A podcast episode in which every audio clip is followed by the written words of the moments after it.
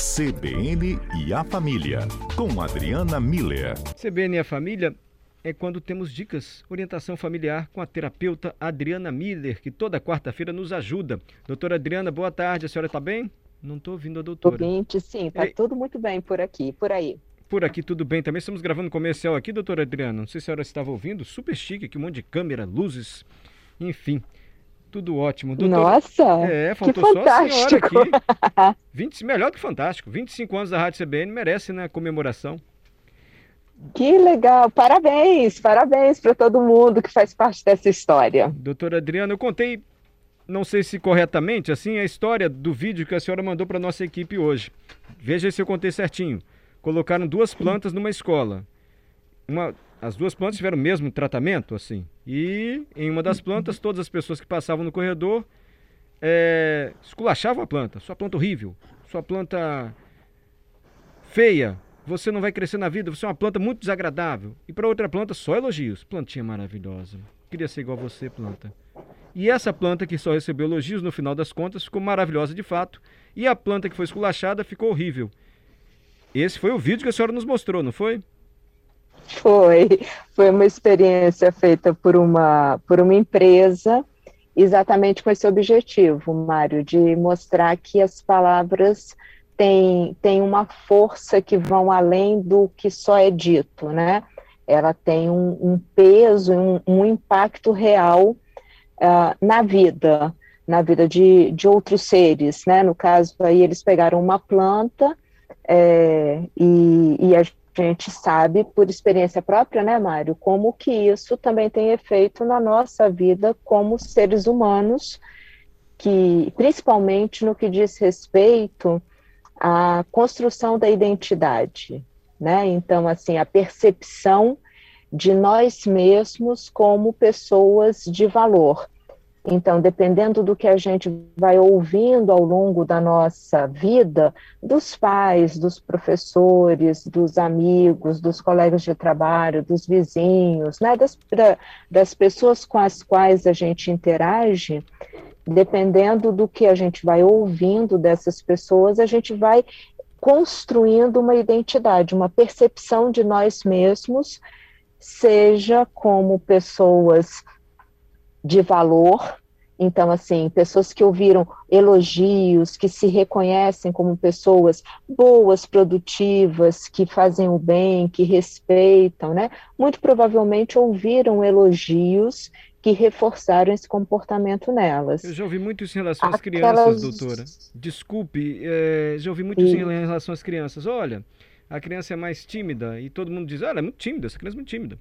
Ou essa criança é muito agitado. Uhum. E ele é agitado demais, não sossega. Aí todo mundo diz isso. Isso reforça um comportamento e de alguma maneira pode interferir assim. Vai, na... vai pois não. É isso, isso, isso vai reforçando o comportamento, porque vê só, uh, Mário, quando a gente é, aponta algo, aquilo se torna evidente para a pessoa, né? É, é, ela começa também a perceber aquilo na, na própria constituição, né? Então, você é tímida demais, ou você é hiperativo. Aí, nossa, então isso que eu faço tem esse nome. E, e isso vai definindo alguns padrões de comportamento é, que, que limitam, tá vendo? A, a pessoa é importante que ela escute elogios, porque elogios eles sempre abrem a, as, as possibilidades. A crítica ela sempre limita.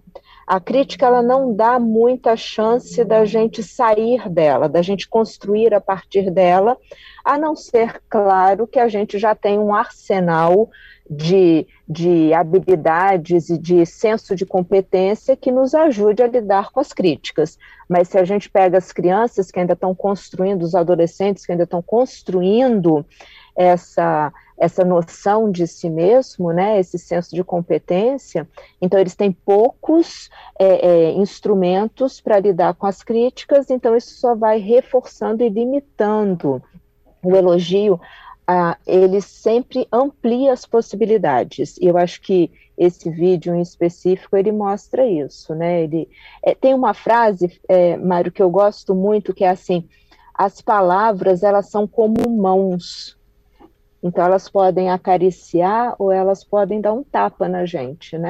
Então a gente tem que tomar muito cuidado com as palavras, né, que a gente usa Sim. quando está se referindo a outra pessoa, principalmente na presença, quando a gente está falando diretamente para outra pessoa. A senhora porque... falando isso, eu não consigo não remeter esse diálogo às redes sociais, porque a senhora falando da importância disso para uhum. a formação do comportamento, principalmente dos adolescentes, e ele posta alguma mensagem, um vídeo, tudo que ele quer é curtidas, né? As pessoas curtam. Isso. E quando não curte, pode dar um efeito quase soar como uma crítica. Isso também tem uma influência, né, doutora? Sim, e, e às vezes, né, Mário, vem como crítica mesmo. E como? E, isso tem um peso muito grande. Então, sim, a gente tem que a gente tá, tem que estar tá acompanhando e de novo, a, a, as redes sociais, é, a gente espera, né, seja só uma parcela da vida desse adolescente. Então, que ele nos outros ambientes possa estar tá recebendo elogios, validações, é, é, reforço, as pessoas reforçando o que eles têm de bom. Tipo assim, Mário, nossa, gostei hoje quando você é, foi gentil com a nossa vizinha. Nossa, tão legal o, o, seu filho, a sua filha, porque ele é tão educado. Ou, é, nossa, você é uma pessoa tão generosa, percebe? Sim a, o adolescente que vai ouvindo isso, ele vai criando um, um, um, senso de competência que quando ele não recebe um like, por exemplo, numa postagem no, no, nas redes sociais, é, ele, ele sabe que aquela falta de like, ou às vezes até aquela crítica, não o representa, porque ele já tem um senso de competência construído. Sim. Agora, um adolescente que não tem esse senso de competência construído, quando recebe ou uma crítica ou um, um, não recebe os likes que queria, é, isso tem um peso muito grande, eu vou repetir, na identidade, na percepção de quem eu sou no mundo. E, e isso é, tem, é um efeito a longo prazo, né? Porque a gente está falando de uma identidade que vai ser levada para o resto da vida, né? Adriana, obrigado, viu? Está na hora do repórter CBN. É sempre bom ouvir a doutora Adriana Miller aqui no CBN Cotidiano. Obrigado, boa tarde para a senhora, doutora. Obrigada.